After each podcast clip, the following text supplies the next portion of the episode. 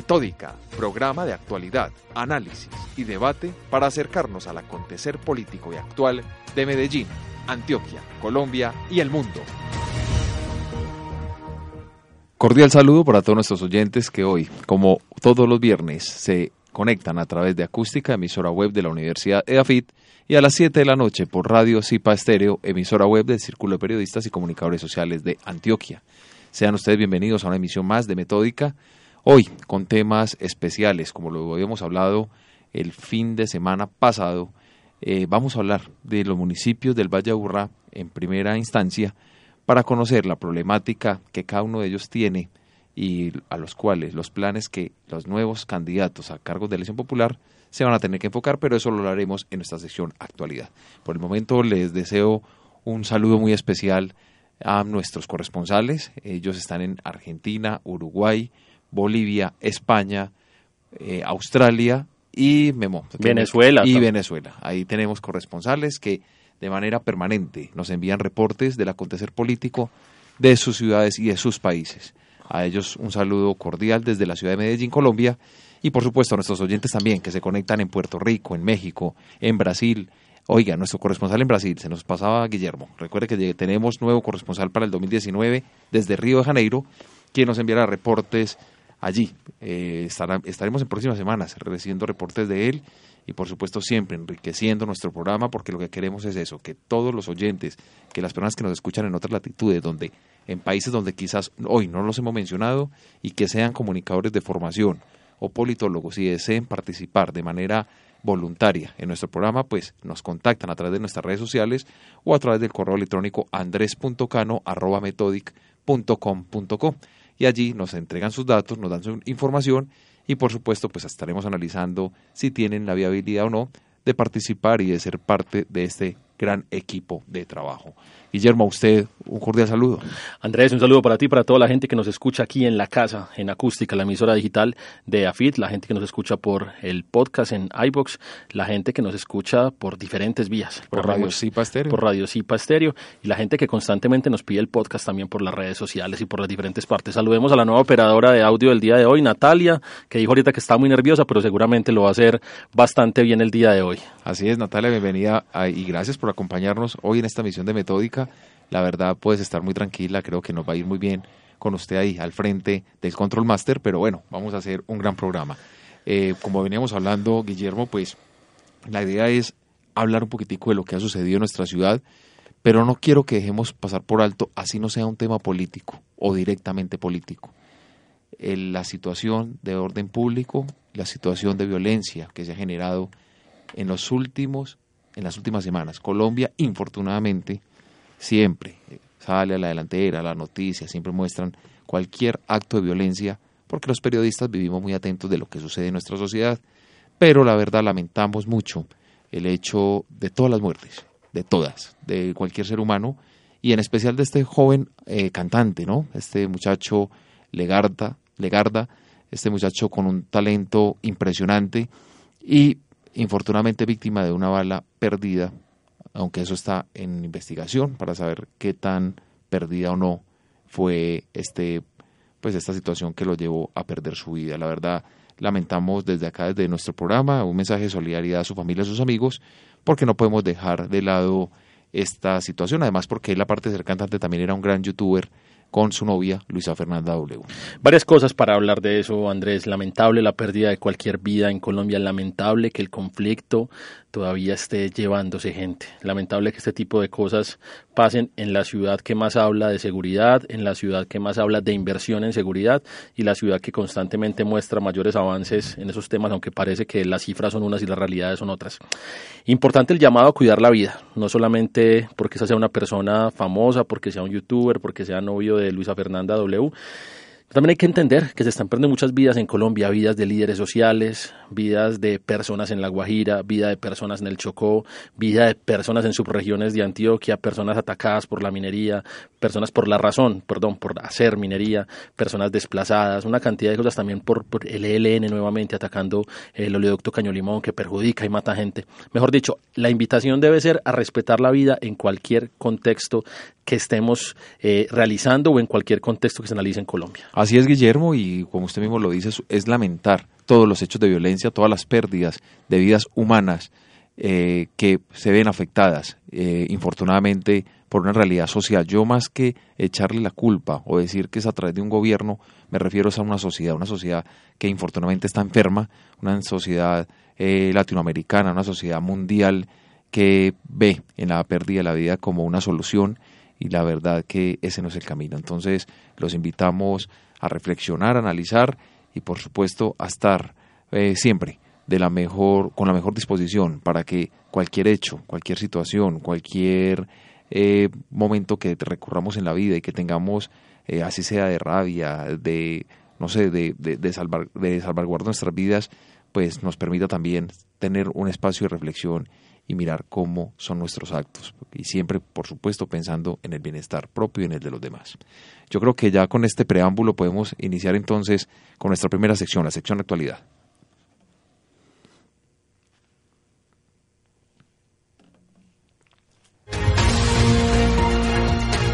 Actualidad. En la sección actualidad, como lo hablamos y lo planteamos hace ocho días, pues la idea es comenzar a analizar las principales problemáticas que tienen los municipios del departamento de Antioquia y lo vamos a hacer por sus regiones. Comenzamos con la subregión del Valle de Aburrá y analizamos hace ocho días tres municipios, la realidad de Medellín, Bello y Envigado. Para esta oportunidad la idea es analizar los municipios de Itagüí, La Estrella y Sabaneta. La idea es eh, hacer un marco de a qué le deben apuntar esos candidatos a cargo de elección popular y nosotros desde Metódica eh, abrir ese contexto y mirar esa problemática que se vive en esos municipios y que los alcaldes o candidatos a alcaldes más bien que quieran o que se desean postular sus iniciativas para esta vigencia 2019 para ser electos, eh, pues lo tengan como muy presente.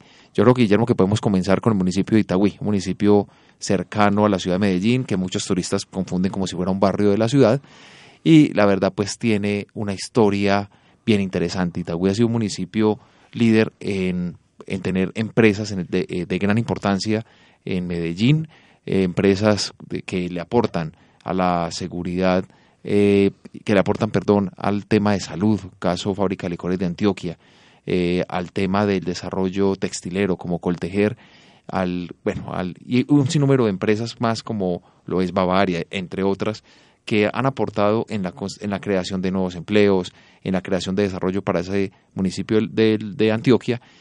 Pero también hay que ver que este municipio históricamente se había afectado, se ha, visto afectado por un tema y es el tema de orden público y la seguridad.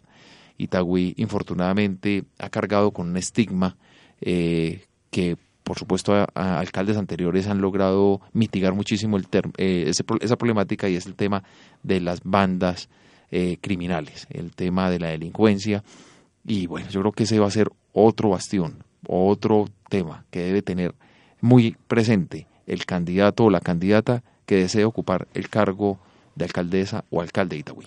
Interesante analizar los candidatos que en este momento se presentan. Digamos que viene una hegemonía de varios años por parte del Partido Conservador, eh, liderados por el senador Trujillo, Carlos Andrés Trujillo, el cual obtiene una votación muy alta para el proceso de las legislativas y con esto apuntala su proceso teniendo senador, teniendo representante con Nidia Marcela, teniendo un municipio sobre el cual ha hecho todo su proceso que es Itagüí y ahora queriendo apostarle a tener más de 30, 40 alcaldías en el departamento. Ahora, Itagüí se prende con una coyuntura muy interesante y es el candidato de León Mario que por un lado tiene que hacer un proceso para ganarse ese aval. Tenemos también a Andrés López, candidato ex concejal de, de Itagüí, y por otro lado, llega el Centro Democrático. Interesante analizar que este es un municipio con unos indicadores muy interesantes, un municipio con un presupuesto también muy interesante y donde difícilmente el Partido Conservador se va a dejar arrebatar esa cereza del pastel para entregársela a Centro Democrático. Es más, me atrevería a decir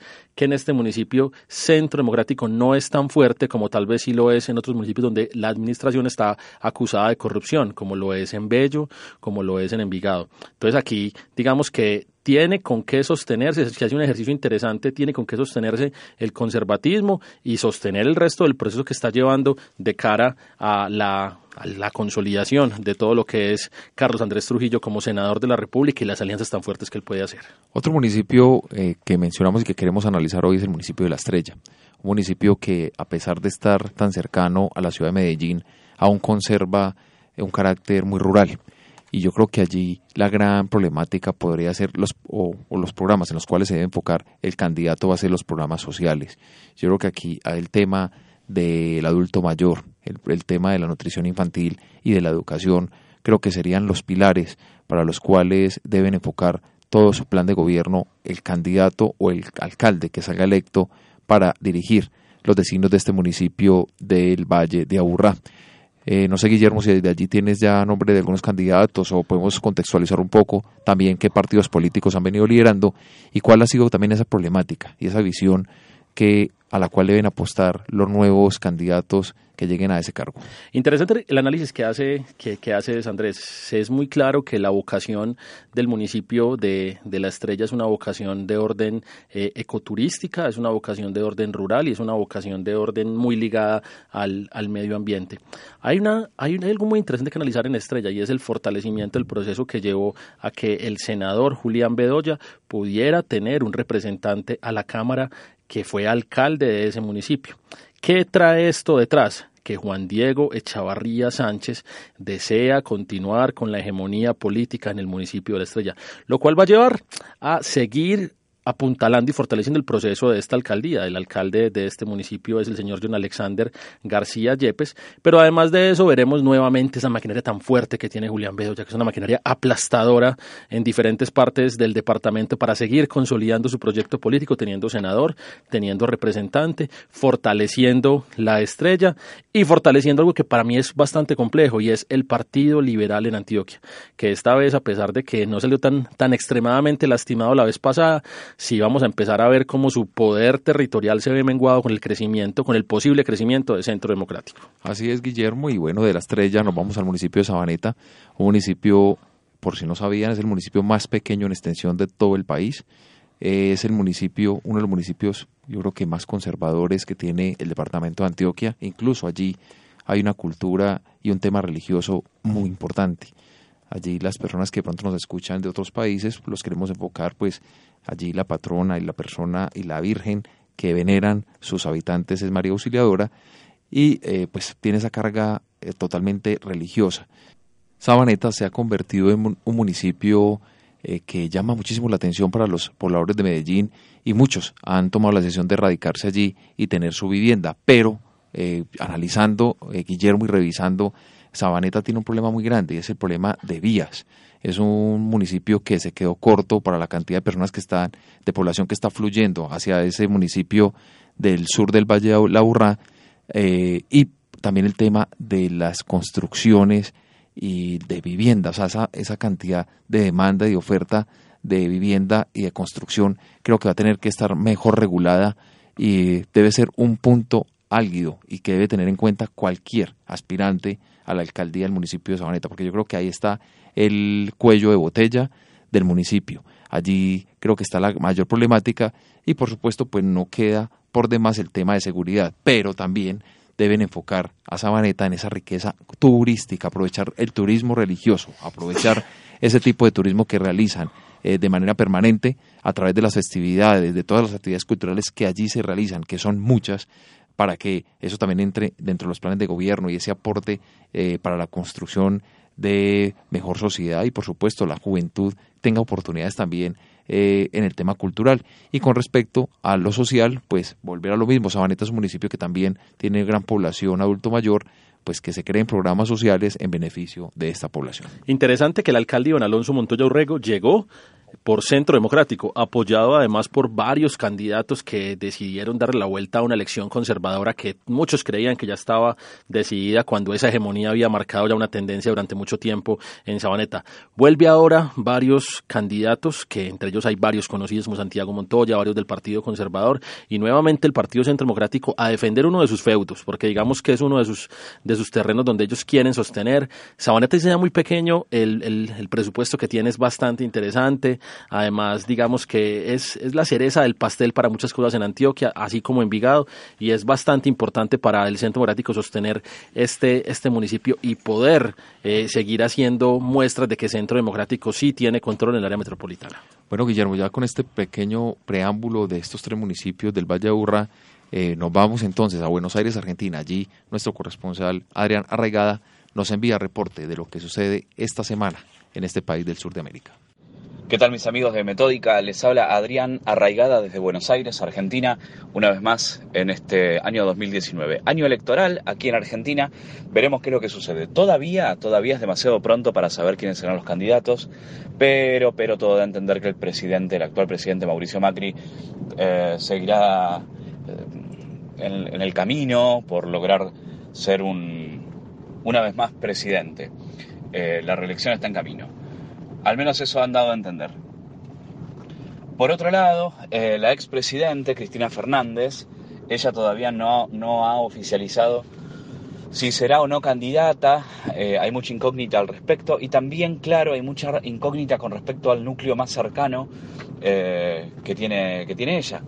Eh, los exministros, ex cuadros políticos que fueron eh, partícipes muy activos durante la época del kirchnerismo. Veremos qué es lo que sucede en vista a las elecciones primarias que serán en el mes de octubre de este 2019. por lo pronto, la crisis internacional, por supuesto, está vista eh, muy especialmente eh, con los ojos puestos en Venezuela. El presidente reconoció al presidente, al autoproclamado presidente de aquel país. Eso ha traído bueno, un, cierta escisión en el campo social. Eh, están aquellos que dicen Maduro es el presidente y el pueblo es quien lo ha elegido, y hay quienes, quienes dicen no, Venezuela vive en una dictadura.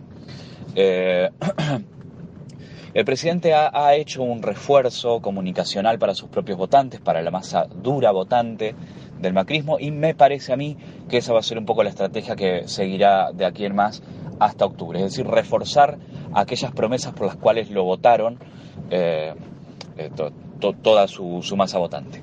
Eh, muchas, muchas de esas promesas, y esto hay que decirlo críticamente, que no han sido cumplidas a lo largo de estos casi cuatro años que ya tiene de presidente. Veremos qué nos depara este 2019.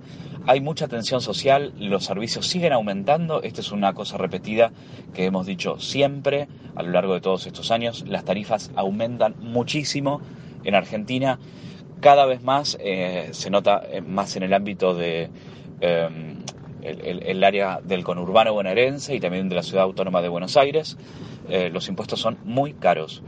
El agua, el gas, la luz, los servicios no han mejorado como han prometido, eh, es un año electoral, veremos qué es lo que sucede. Los mantendremos al tanto como siempre. Eh, aquí, en Metódica, les habló Adrián Arraigada desde Buenos Aires, Argentina.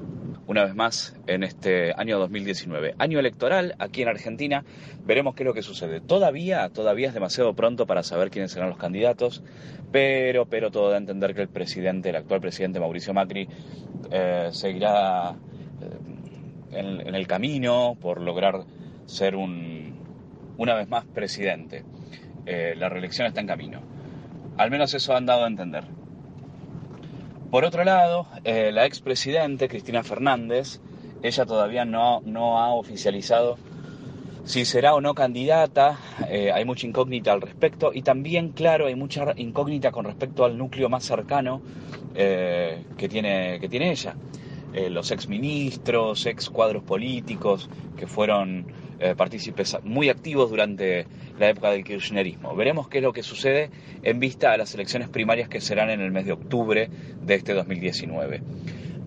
por lo pronto, la crisis internacional, por supuesto, está vista eh, muy especialmente eh, con los ojos puestos en Venezuela. El presidente reconoció al presidente, al autoproclamado presidente de aquel país. Eso ha traído, bueno, un, cierta escisión en el campo social. Eh, están aquellos que dicen Maduro es el presidente y el pueblo es quien lo ha elegido, y hay quienes, que, quienes dicen no, Venezuela vive en una dictadura. Eh, el presidente ha, ha, hecho un refuerzo comunicacional para sus propios votantes, para la masa dura votante del macrismo, y me parece a mí que esa va a ser un poco la estrategia que seguirá de aquí en más hasta octubre, es decir, reforzar aquellas promesas por las cuales lo votaron. Eh, eh, toda su, masa votante. Eh, muchas, muchas de esas promesas, y esto hay que decirlo críticamente, que no han sido cumplidas a lo largo de estos casi cuatro años que ya tiene de presidente. Veremos qué nos depara este 2019. Hay mucha tensión social, los servicios siguen aumentando. Esta es una cosa repetida que hemos dicho siempre a lo largo de todos estos años. Las tarifas aumentan muchísimo en Argentina. Cada vez más se nota más en el ámbito de, el, área del conurbano bonaerense y también de la ciudad autónoma de Buenos Aires, eh, los impuestos son muy caros. El, agua, el gas, la luz, los servicios no han mejorado como han prometido. Eh, es un año electoral. Veremos qué es lo que sucede. Los mantendremos al tanto como siempre. Eh, aquí, en Metódica, les habló Adrián Arraigada desde Buenos Aires, Argentina.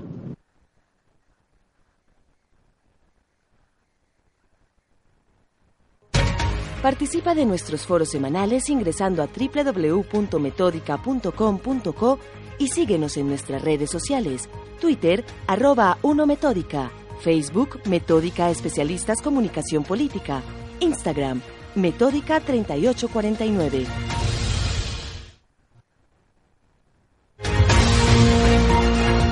Análisis y debate semanal. Hoy en nuestra sección de Hoy en nuestra sección de análisis y debate semanal eh, vamos a hablar de un tema que es recurrente, es muy actual y nos interesa mucho porque nuestro programa está enfocado en dos temáticas. Ustedes, nuestros oyentes, lo saben. Aquí siempre hablamos de temas de política, pero hacía rato no hablábamos de temas de comunicación. Y para ello, pues hoy el programa en especial vamos a hablar del futuro de la comunicación y la comunicación del futuro. Y para ello eh, hemos invitado acá en cabina a Pablo Antonio Munera Uribe. Pablo es candidato a doctor en filosofía de la Universidad Pontificia Bolivariana. Eh, tiene estudios de doctorado en administración, es magíster en ciencias de la administración de la Universidad AFIT, eh, máster en dirección de empresas eh, de la Escuela de Administración de Empresas de Barcelona, España, especialista en gerencia del CEIPA, comunicador social periodista de la Universidad Pontificia Bolivariana.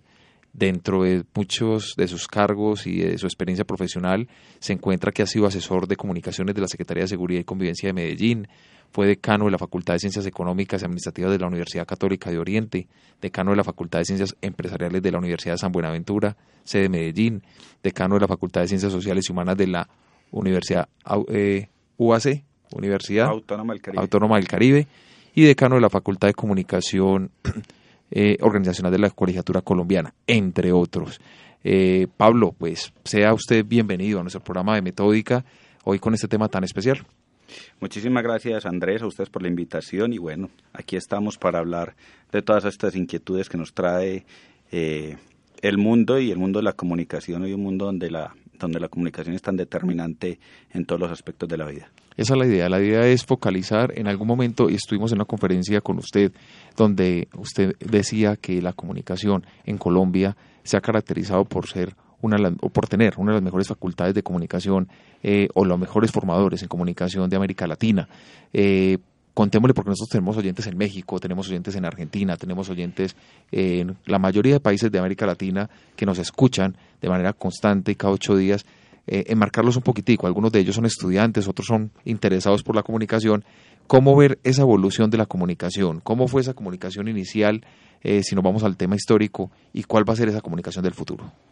A ver, eh, yo creo que históricamente la comunicación, eh, más que hablar eh, de, hitos, la comunicación en América Latina, digamos, ha tenido distintos momentos de desarrollo. Pero más que esos momentos de desarrollo, por el tema que tocaba Andrés inicialmente, es ha tenido unos polos de desarrollo. Y hablando precisamente de México, Eh, yo diría que los grandes polos de desarrollo que ha tenido la comunicación, y cuando digo polos de desarrollo es porque digamos, hemos tenido fortaleza tanto en lo académico como en el ejercicio profesional.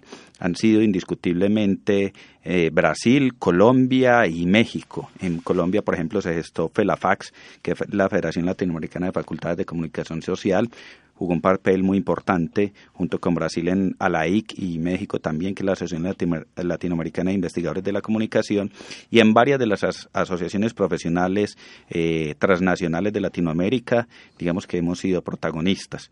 Eso fue muy importante, pero era otro tipo de comunicación. O sea, ahora nos encontramos con una comunicación que va a un ritmo eh, muy vertiginoso y que obviamente eh, dentro de cada país hay distintos niveles de desarrollo, es como todo. O sea, aquí usted sale aquí al área metropolitana nomás y se encuentra con que hay municipios que estamos en el siglo XXI, hay otros que están en el siglo XX y otros en el siglo XIX. Y no estoy diciendo cuál sea mejor, estoy diciendo únicamente que se encuentra con esa realidad. Pablo, hablemos un poquitico del contexto de la comunicación. Estamos en un país que digamos que ha avanzado bastante en sus facultades, ha avanzado bastante en las tecnologías que utiliza, en los métodos y metodologías, pero uno se compara. Y cuando uno se compara uno encuentra que hay países que hacen un poquito mejor las cosas. ¿Cómo está Colombia en este momento en términos de comunicación a la hora de abordar todo lo que es el proceso de la ciudadanía, todo lo que es el proceso del diario vivir?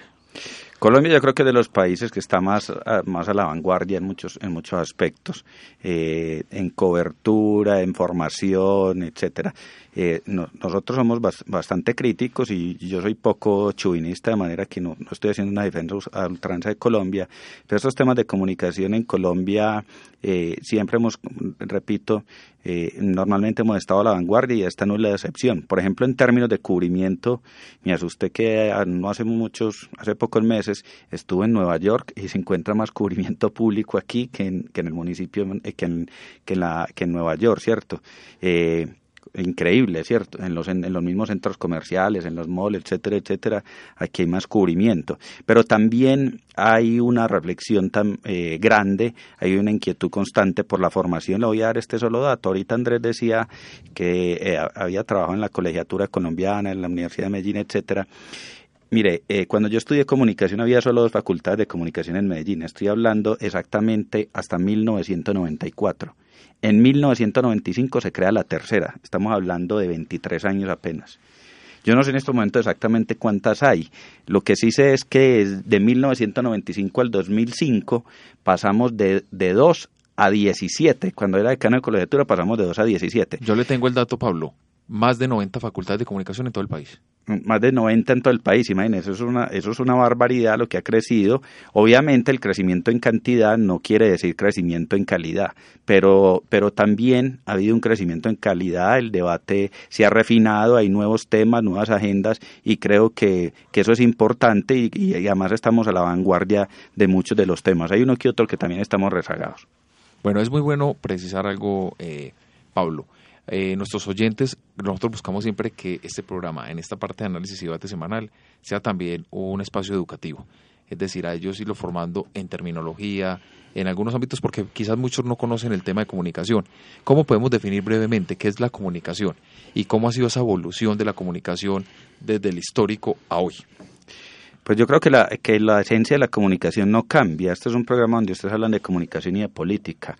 La definición, la definición que a mí más me gusta de comunicación, o la acepción que más me gusta de comunicación, es una acepción bastante política y es, eh, no es mía, es de un francés que se llama Georges Gustave, que la planteó en un libro, llama La Palabra, de los años 50 del siglo pasado, dice la comunicación es un proceso del yo en búsqueda del tú para construir un nosotros. O sea, es el, el pronombre singular, singular que no tiene que ser una sola persona porque puede ser una entidad buscando otra, por ejemplo, para hacer un gremio o para asociarse o, o para hacer una fusión, ¿cierto?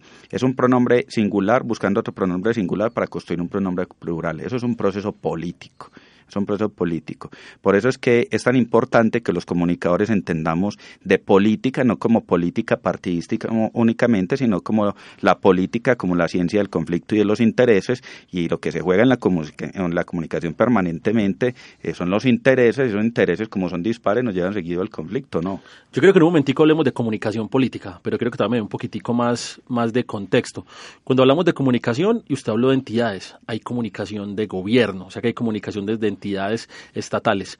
Uno, uno observa que en la medida que cambia cada gobierno, pues hay diferentes comunicaciones. ¿Cómo se ve eso desde el ejercicio ya de la academia que usted maneja? ¿De hacer una comunicación más uniforme, siempre respetando el Estado, el proceso estatal, o cada gobierno debería hacerlo a su manera?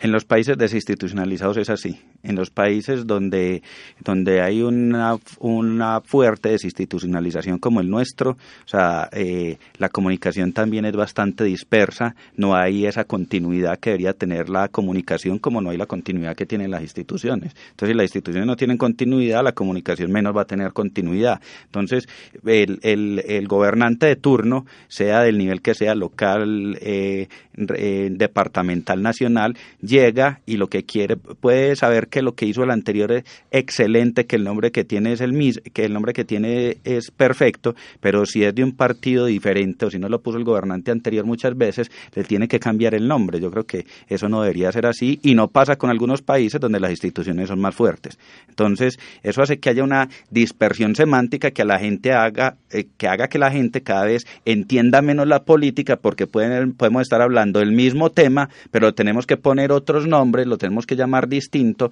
para poder decir esto es lo de nosotros, porque no pensamos en las instituciones, sino que pensamos en lo de nosotros.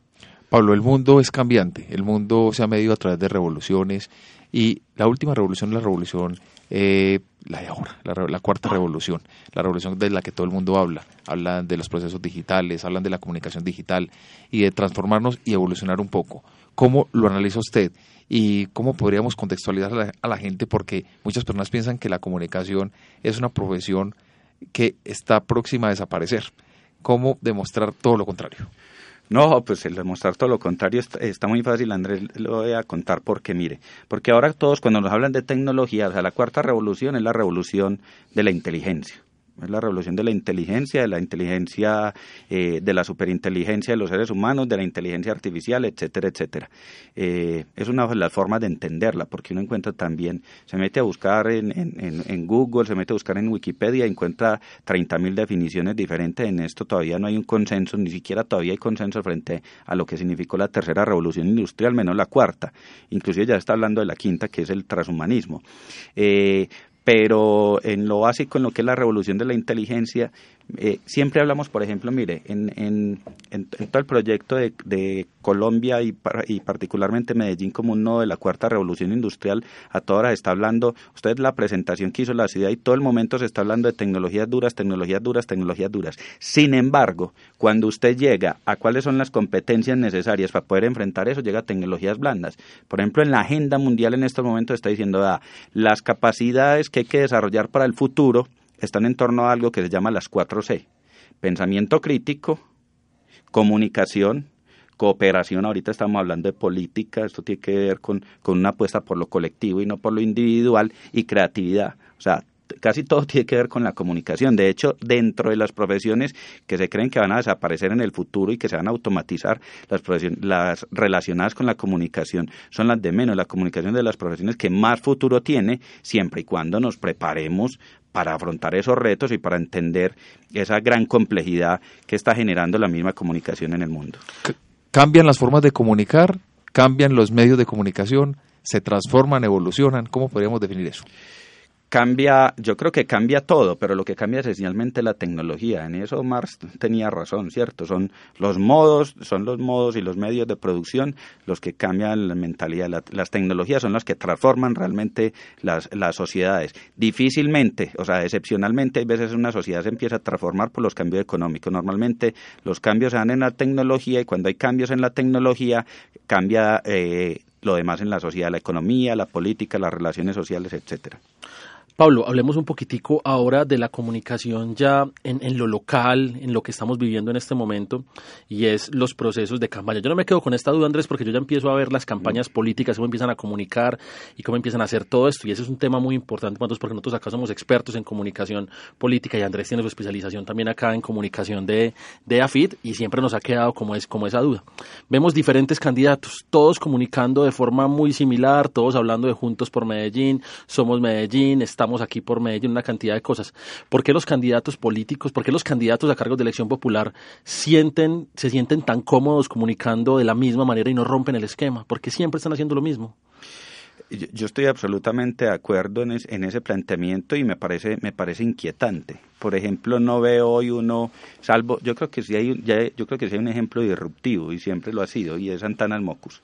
Yo creo que ese es el, ese es el caso eh, realmente disruptivo. Y yo creo que es lo mismo porque estamos más pensando es en decir lo que la gente quiere oír ¿cierto? Estamos pensando a toda hora en términos de campaña, inclusive después de que se llegue a, gobernar. Teniendo en cuenta que la comunicación de gobierno es abiertamente diferente a la comunicación de campaña. debería ser así, pero si usted ve hoy cómo se está haciendo la comunicación de gobierno en muchos ámbitos, la comunicación de gobierno parece que no, no cambia frente a la comunicación de campaña.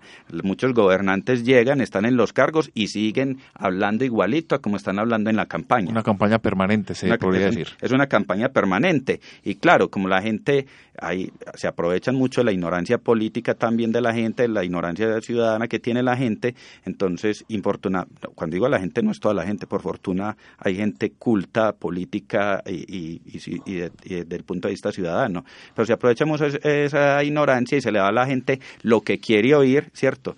Eh, cuando estamos en la época de la posverdad, cuando estamos hablando de posverdad, ¿qué es la posverdad? La posverdad es una imposición del significante sobre el significado. Esa es la, esa es la posverdad. Entonces se le dice a la gente lo que quiere oír, así sea todo lo contrario de lo que se está haciendo. Es una verdad que no se legitima ni se valida. Es una claro, no se legitima ni se valida porque no hay una realidad eh, material o simbólica en la cual lo que se está diciendo, lo que se está, lo que se está expresando, digamos, esté represente eso. O sea, no hay una buena relación entre la representación y la cosa representada, entonces el significante eh, se termina absorbiendo el significado y la gente sin tiempo de comprobar, sin tiempo de nada. Por eso es que en, en, Twitter facilitamente, fácilmente en Twitter o en otro o en otra red social fácilmente una noticia falsa se vuelve verdadera porque la gente después no tiene tiempo de confrontar.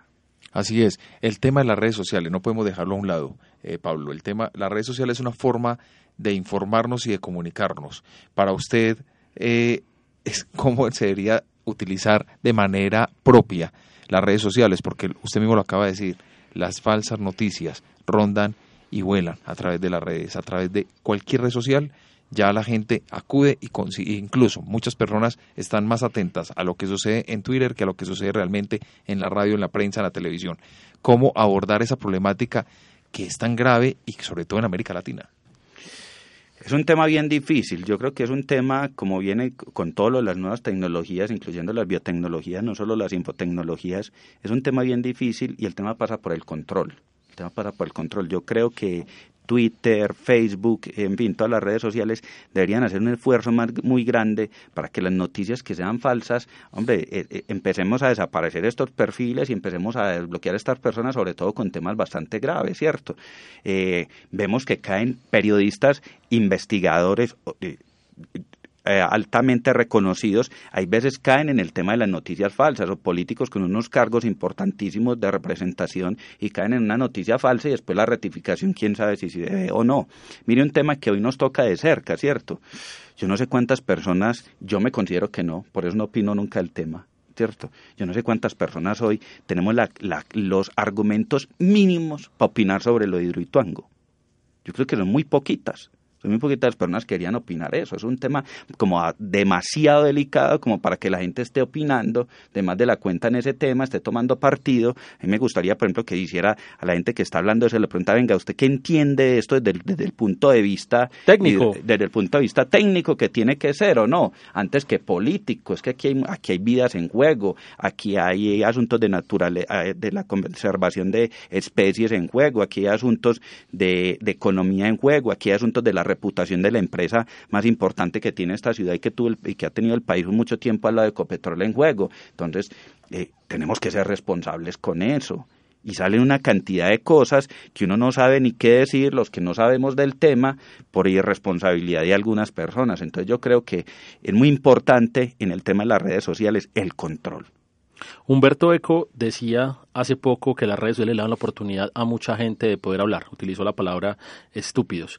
También es el tema de la participación, el hecho de la inclusión. Antes no había la posibilidad de que la gente opinara y los gobiernos de alguna manera o las entidades las dictaduras de muchas maneras cortaban la comunicación para que el ciudadano estuviera desligado. ¿No es también la red social la posibilidad de dar esa inclusión que la ciudadanía constantemente está reclamando? Sí, claro, yo creo es que... Es, un debate difícil. Sí, eh, lo que pasa es que yo creo que no son, no son excluyentes, o sea, las dos posturas no son excluyentes.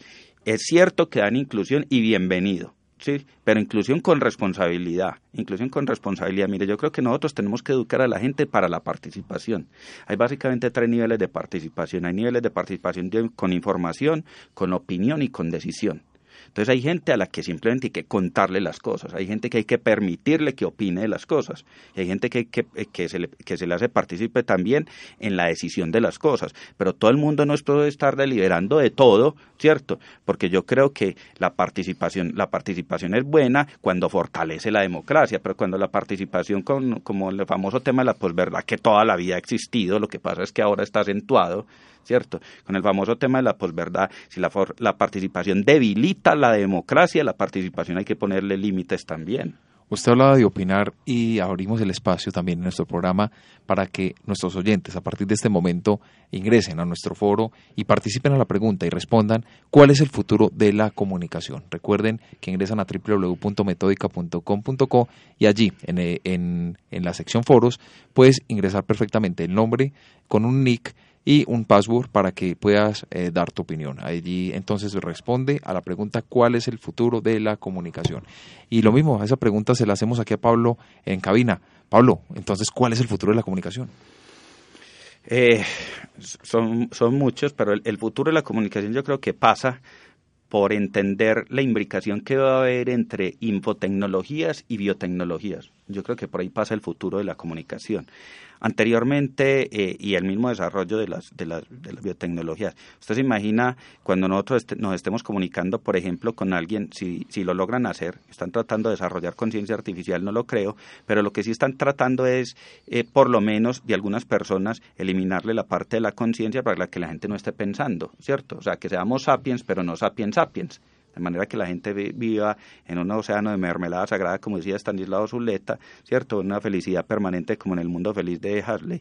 Entonces, yo creo que eh, pasa por entender mucho eso porque con eso nos vamos a relacionar. Mire, anteriormente yo le hacía una pregunta a los estudiantes. Yo les decía que si era posible comunicarse con las cosas y había unos que respondían que sí. Yo les decía, vení, si uno sale, si uno ve que hay una nube negra, ¿cierto? Y uno le responde a la nube negra con el paraguas a la nube negra o con una chaqueta a la nube negra le importa, sí o no. No, no, la nube negra no le importa, llueve o no. Por tanto, la nube no me da respuesta a mí, la nube no recibió mi retroalimentación y no me da respuesta nunca. Entonces, anteriormente era imposible comunicarse con las cosas, pero hoy con la inteligencia artificial mediante, si es posible, eh, va a ser posible comunicarse con, con, con las cosas. Desde 1950 se creo, cada vez está más desarrollado el, el tema del test por los 50 del famoso test de Turing el test de Turing, que me imagino que lo saben, y es cuando sabe un humano si está interactuando, para ponerlo en términos muy simples, si está interactuando con una máquina, o sea, con una inteligencia artificial, o está interactuando con una inteligencia orgánica, ¿sí? Por ejemplo, ese es un tema bastante, bastante delicado. ¿sí? Hoy hay películas, por ejemplo, como Ex Machine, donde es al revés, es la máquina probando al ser humano. Pero mire, a propósito de todos los temas que hablábamos, esto como todas las implicaciones políticas que esto tiene. Todos vemos la película Ex Machine desde el punto de vista tecnológico. Pero resulta que hay unos buenos analistas de cine que además conocen bastante de tecnología que dicen que es una película básicamente política, porque es una película donde están afirmando el, el imperio del feminismo, por una razón, porque es que los robots no tienen sexo. Y allí, y allí presentan el robot como si fuera una mujer. ¿Sí? Entonces es un asunto bien interesante, son asuntos que se, ven eh, buenos para debatir, cómo hace la interacción de nosotros realmente eh, con las cosas y sobre todo con esa cosa que se llama inteligencia artificial, eh, que es la inteligencia no orgánica versus la inteligencia orgánica, que es la que tenemos los seres vivos. pasando un poquitico nuevamente a la comunicación del futuro, pero llevándolo nuevamente a la política, el, el tema que tanto nos apasiona y me apasiona a mí en especial, Pablo, vemos en este momento que la comunicación política de ciertos gobernantes, hablamos en el caso de Estados Unidos, es una comunicación muy directa, es una comunicación a veces casi que unidireccional que no permite la, que no permite la respuesta, pero sabemos que a futuro las cosas pueden cambiar. En Colombia ocurren casos parecidos, aunque digamos que se rompe un poquitico el esquema porque hay una comunicación más multidireccional en el campo de la política colombiana. ¿Cómo será esa comunicación política del futuro? ¿Veremos gobiernos más cerrados? ¿Veremos gobiernos más participativos? ¿O veremos ejercicios que van a ser, digamos que transformadores o hasta distópicos en diferentes casos. Sí, hay, una, hay un asunto y es que eh, cada vez más el tema del Big Data sirve más para la comunicación política.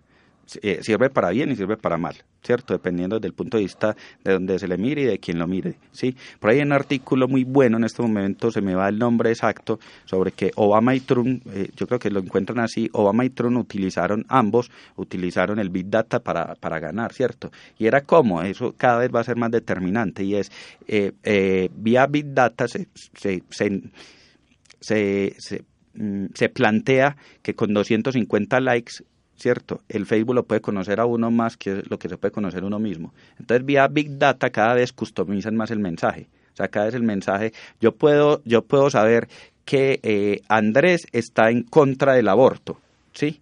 Y, yo soy un, yo soy un candidato que estoy a favor del aborto, pero le puedo mandar un mensaje perfectamente, el mensaje que Andrés le llegue de mi campaña puede ser que yo no estoy en, que yo no estoy en, eh, a favor del aborto, sí, eso es absolutamente interesante porque van viendo los perfiles de las personas y eso es personalizado totalmente gracias al Big Data y entonces a cada uno le dicen lo que quiere oír y, de esa manera mucha, mucha gente termina votando. No es ni siquiera lo que el candidato, lo de menos es el programa que tenga el candidato, lo más importante es lo que quiere oír la gente.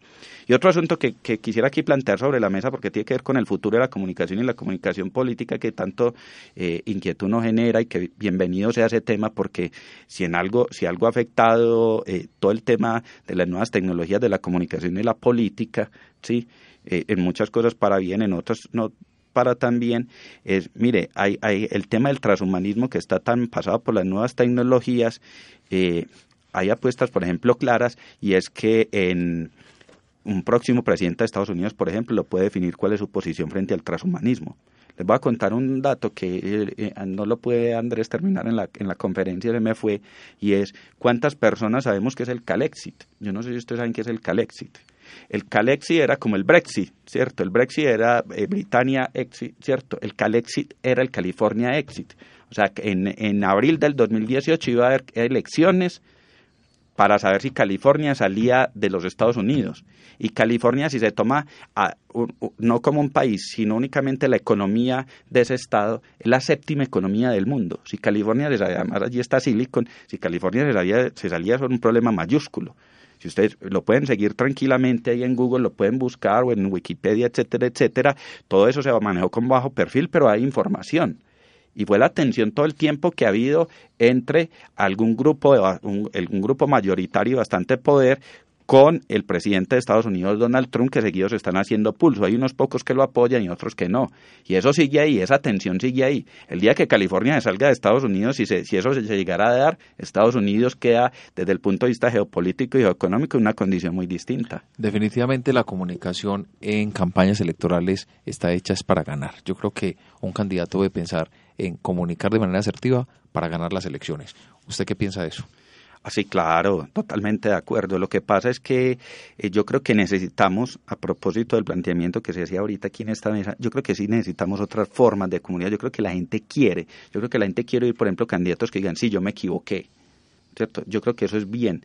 Yo no sé si ustedes recuerdan cómo Antanas Mocus gana la, la, la segunda elección cuando iba perdiendo en la encuesta. No sé si recuerdan. Y es que Antana se, Antana se retiró Antana se retiró de la primera alcaldía para lanzarse a la presidencia. ¿Recuerdan o no?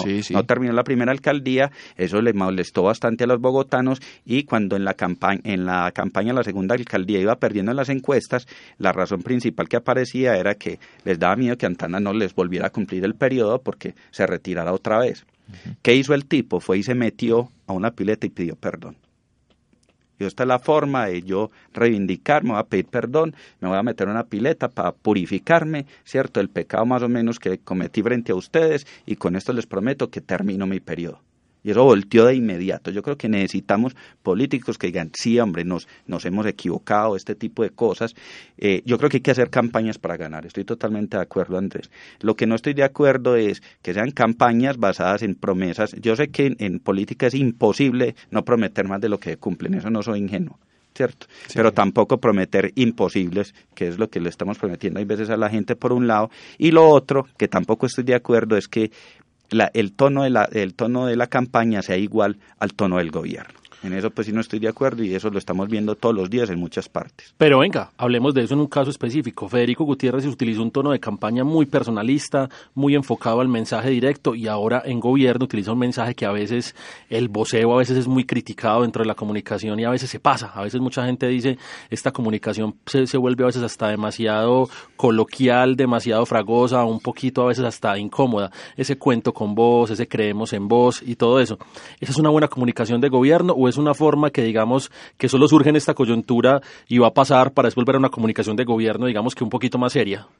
Ustedes me, van a disculpar, pero esa pregunta no, no la debo responder porque, porque trabajé en, la, en, la, en el primer año de la alcaldía de Federico y pues me parece que no, no es pertinente en público hablar de eso. Obviamente tengo mi postura frente a ese tema, pero creo que al aire no, no es bueno, no. Espero que no lo tomen a mal, pero creo que es, de respeto también por el momento que, que tuve allá y bueno, cuando hablamos de la política y la comunicación para comunicar temas y asuntos de, de la esfera pública, siempre eh, se pone la palestra. El caso, vamos a un caso muy, muy eh, Guillermo puso el caso de Federico, vamos a poner el caso, el contexto del presidente de la República. La gente en el común dice, es que el presidente no sabe comunicar, es que el presidente todavía no ha comunicado de la forma asertiva. ¿Cómo analizar, cómo entender eh, esa comunicación que sale desde el gobierno hacia la ciudadanía, que yo creo que esa sí me la puede responder. Sí, eh, a ver, yo, aclaro una cosa y es que yo estoy lejos ideológicamente del, del, partido de gobierno del presidente.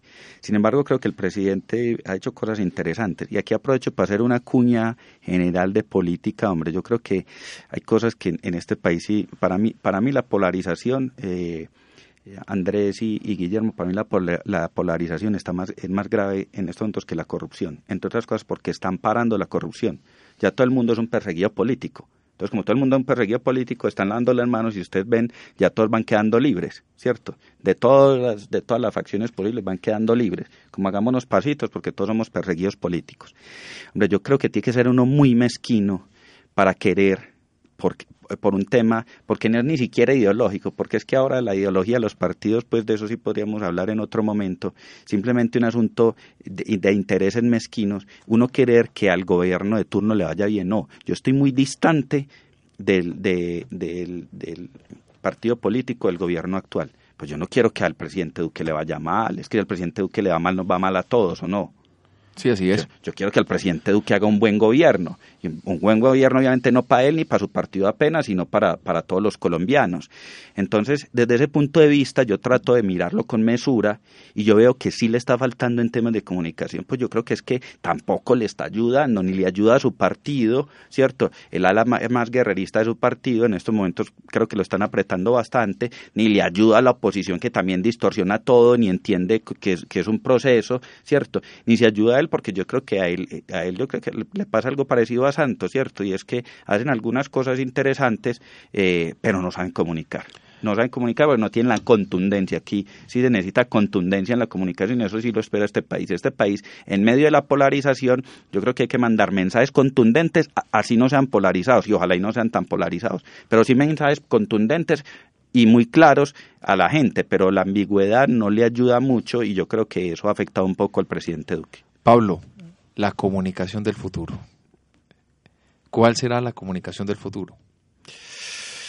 La comunicación del futuro, insisto yo mucho en que va a tener que ver con la capacidad de entender todos los procesos biológicos, físicos, químicos que se dan en el ser humano y que se están trabajando, así como también todos los de la inteligencia artificial, la robótica, etcétera, etcétera, para comprender todos esos híbridos que hay de comunicación. Todos hemos visto algunas, algunas eh, eh, mm, algunos episodios, seguramente de una serie de Netflix que todo lo que se llama Black Mirror, que no, no, no es la que me gusta más porque los guiones son muy malos, pero tiene cosas interesantes. Pero, por ejemplo, cuando uno empieza eh, ya que uno tenga un chip, por ejemplo, eh, que funcione como disco duro, eso es un asunto bien teso. O cuando tenga, por ejemplo, un ojo donde en el ojo tenga la posibilidad de tener la realidad aumentada, entonces en vez de tener el microscopio o el telescopio, por ejemplo, lo tenés eh, externo, lo tenés para adentro, lo tenés en el ojo. Hay una cantidad de cosas que hay que ir entendiendo que eso no es fácil entenderlo y saber inclusive los procesos bioquímicos, las nuevas formas de materia, ¿cierto? Cuando viene, por ejemplo, la, la física cuántica, la computación cuántica, eso va a alterar totalmente los procesos de comunicación. Viene un tema muy especial y para ir cerrando un poquitico, Guillermo tenía una pregunta antes. Eh, Pablo, hablamos de la comunicación del futuro, del futuro de la comunicación, pero viene un gran evento para la ciudad de Medellín, un evento que usted viene a liderar y que es la Cumbre Latinoamericana de Directivos y Expertos en Comunicación en el mes de mayo. Eh, ese evento, ¿cuál es el objetivo? ¿En qué busca el evento como tal? Esa cumbre. Eh, cuéntenos un poco a nosotros y a los oyentes.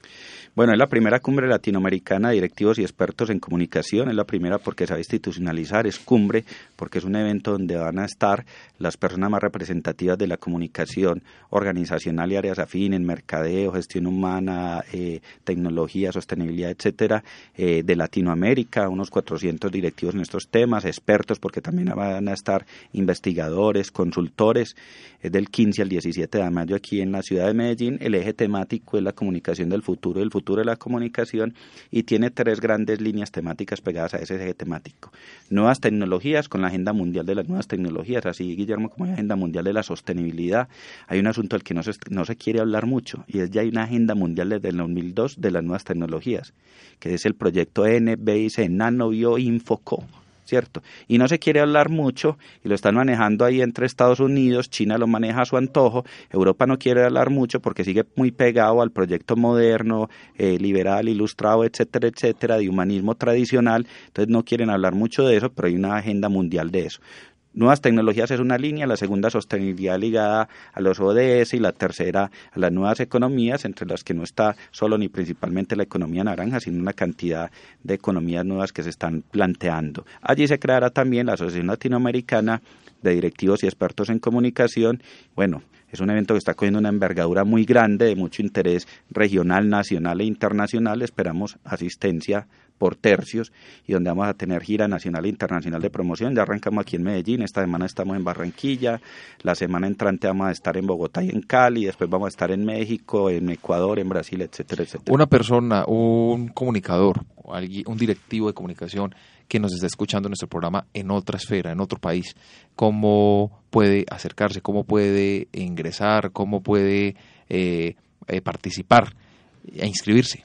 Eh, muy fácil, en la página web, que el nombre es fácil de grabarse, www.cumbredircon.com o eh, en el correo info arroba cumbredircon.com. Allí puede encontrar toda la, la, información que requiere y bueno, creo que va a ser un evento donde hay que estar, por los expertos que vienen, son expertos de talla mundial y que nos van a hablar de lo último que hay en, en, comunicación en relación con el eje temático general y con las líneas temáticas que planteamos. O sea que el evento está dirigido netamente a directores de comunicación y expertos en comunicación. Ah, no solo a directores, a directivos, porque por ejemplo ahorita vengo de una reunión de una empresa muy importante aquí que se la comenté a usted Andrés, no he hecho la cuña aquí porque eh, trabajé en radio y sé que no se dejen echar cuñas, pero hablamos, por ejemplo, que hay empresas que son tan grandes y tienen un equipo tan grande de comunicación que hay veces eh, pueden tener 10 personas de nivel directivo de comunicación, ¿sí?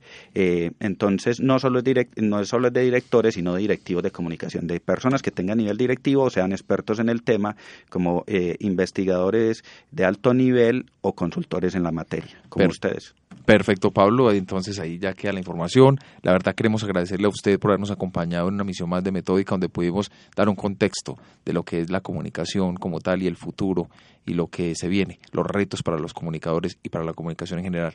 A usted muchísimas gracias por acompañarnos. A usted, Andrés y Guillermo, muchísimas gracias por la invitación y bueno, espero que después podamos seguir continuando estos temas que son bastante interesantes. A todos ustedes le damos muchas gracias por estar hoy en Acústica. Recuerden que nos puedes escuchar todos los viernes por Acústica en el programa Metódica, lo dije muy bien Andrés, y además nos pueden repetir en Radio Zipa Estéreo. Les damos las gracias a nuestros invitados el día de hoy, a toda la gente que participa en nuestros foros en www.metódica.com.co y a toda la gente que nos escucha todos los viernes. A todos ustedes, nos escuchamos de nuevo la próxima semana. Metódica, programa de actualidad, análisis y debate para acercarnos al acontecer político y actual de Medellín, Antioquia, Colombia y el mundo.